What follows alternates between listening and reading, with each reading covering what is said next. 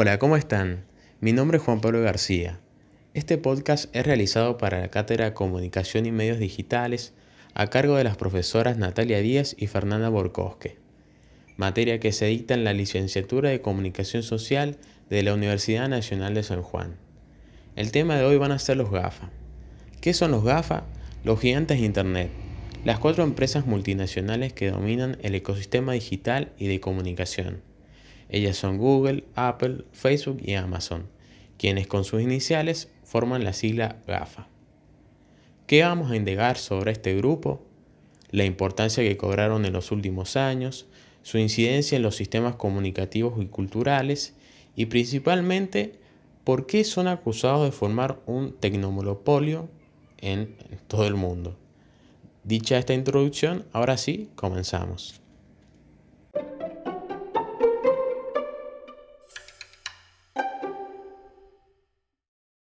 Es imposible negar que casi todos tenemos una cuenta en Google y Facebook, que al navegar en Internet la primera opción para comprar es Amazon y que casi todos se mueren por tener un iPhone y escuchar canciones a través de iTunes.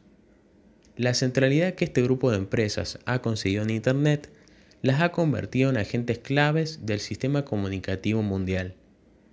Son la puerta de entrada a casi todos los contenidos culturales comunicativos en la red, a través de buscadores como Google, redes sociales, Facebook y otros grandes almacenes online como Amazon.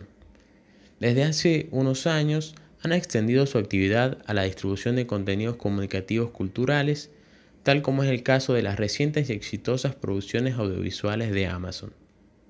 Su incidencia en la sociedad y en la cultura tiene que ver fundamentalmente con el uso excepcional que hacen de la Big Data. Big Data es un término que hace referencia a conjunto de datos tan grandes y complejos que precisan de aplicaciones informáticas no tradicionales de procesamiento de datos que lo que hacen es tratarlos eh, eficaz y adecuadamente. Los GAFA los utiliza de una manera que les permita conocer las preferencias e intereses de sus usuarios para producir contenidos que sean rentables e innovadores. Eso se refleja también en lo financiero. En términos de ingresos, las empresas GAFA también ocupan las posiciones más altas en la tabla de ganancias, superando a grupos de comunicación tradicionales como la CBC, Viacom, Fox hasta hace muy poco, News Corporation, etc.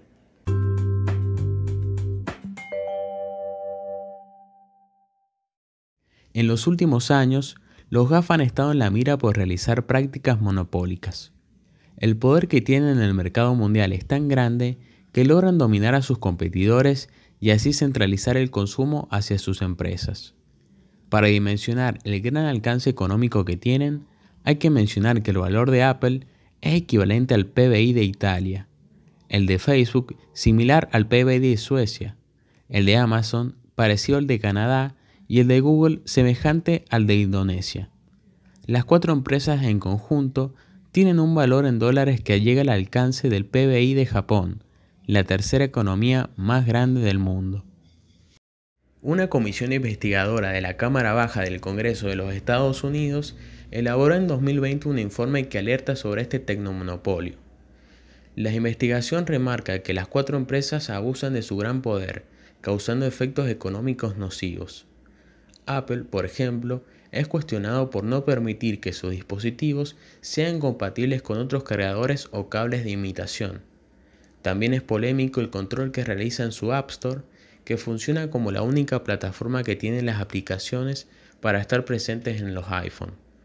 Los desarrolladores se quejan del abuso en las comisiones de Apple que han llegado al 30% de las ventas, costo que luego ha sido trasladado a los consumidores. Una de las denuncias más importantes que ha recibido Apple viene de parte de la Organización de Consumidores y Usuarios de Chile. La demanda colectiva cuenta con más de 190.000 chilenos que acusan a la empresa de la manzanita de ralentizar sus teléfonos celulares y así adelantar su vida útil.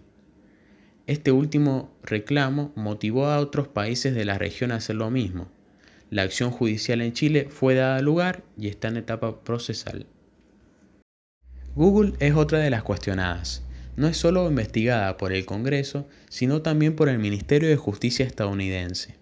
el organismo norteamericano inculpó a Google de proteger ilegalmente su exclusividad. La multinacional bloqueó su competencia al sellar millonarios contratos con empresas como Apple para estar presentes en sus dispositivos como el buscador predeterminado. De esta manera, a los competidores de los motores de búsqueda se les niega la distribución, la escala y el reconocimiento de productos vitales. Esto garantiza que no tengan una oportunidad real de desafiar a Google. Facebook es otro de los señalados por la justicia de Estados Unidos. La compañía se ha convertido en un imperio que domina la mayoría de las redes sociales más importantes de Internet. Actualmente cuenta con 2.700 millones de usuarios activos, lo que representa a casi un tercio de la población mundial. A lo largo de estos últimos años ha adquirido a plataformas como Instagram y WhatsApp, lo que la ha posicionado como uno de los titanes hegemónicos globales.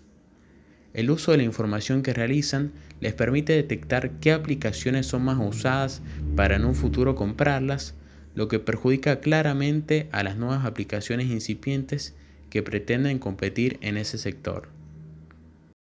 Amazon, el gigante que revoluciona el comercio online, es otra de las empresas que están en la mira por prácticas que atentan contra la libre competencia. La preocupación de los reguladores es que Amazon está usando la información que obtiene de sus ventas para observar lo que compra la gente en los pequeños negocios y vendedores externos. Con esta metodología consigue clonar y crear sus propios productos, lo que hace que los pequeños negocios sean irrelevantes. La gran ventaja de los GAFA es que actúan como intermediarios entre los contenidos y los consumidores.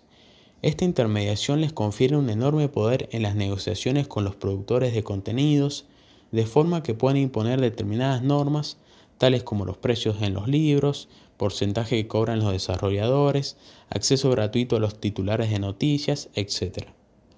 Esto se plasma especialmente en la publicidad, ya que el gran tráfico de contenidos y de datos que pasan por cada una de estas empresas terminan generando mucha visibilidad y a su vez más ingresos. Todos pelean por la misma torta y es fácil saber quién está perdiendo. De esa fuente, Google y Facebook obtienen más del 90%. Es decir, que los principales representantes de estas nuevas economías se nutren de la misma fuente que la mayoría de los medios tradicionales, justamente con consecuencias desastrosas para estos últimos, ya que eh, da a cierre de diarios, canales, revistas, producciones de personal, todos cerrados.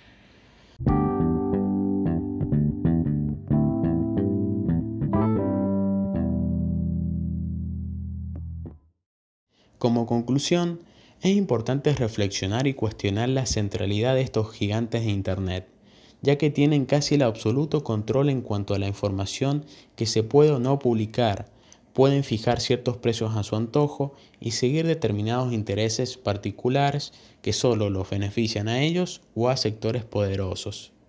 La democratización de la información y la libre competencia se debe hacer valer para que se garantice una pluralidad y diversidad de contenidos y servicios. La innovación tecnológica es necesaria, pero no a cualquier costo. Es importante defender la igualdad de oportunidades y frenar este avasallamiento sin límites que siguen imponiendo estas compañías. Hay opiniones divididas al respecto, pero la centralización del poder GAFA en Internet es una realidad. Ya para finalizar, una cuestión pendiente de estudio es analizar el crecimiento y desarrollo de estas empresas desde el punto de vista de la gestión. ¿Cómo es posible gestionar el crecimiento de empresas que llegan a ser muy grandes y que en pocos años pasa a tener miles de empleados de alta calificación. El estudio de cómo se organiza la innovación dentro de cada uno de los GAFA debiera mostrar al resto de las empresas el camino para gestionar equipos humanos y para diseñar la innovación. No obstante, esta es una tarea difícil porque el secreto justamente es una de las características fundamentales de estas empresas.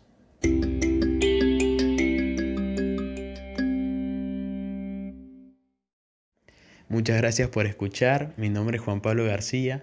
Este podcast fue realizado para la Cátedra de Comunicación y Medios Digitales de la Licenciatura en Comunicación Social de la Universidad Nacional de San Juan.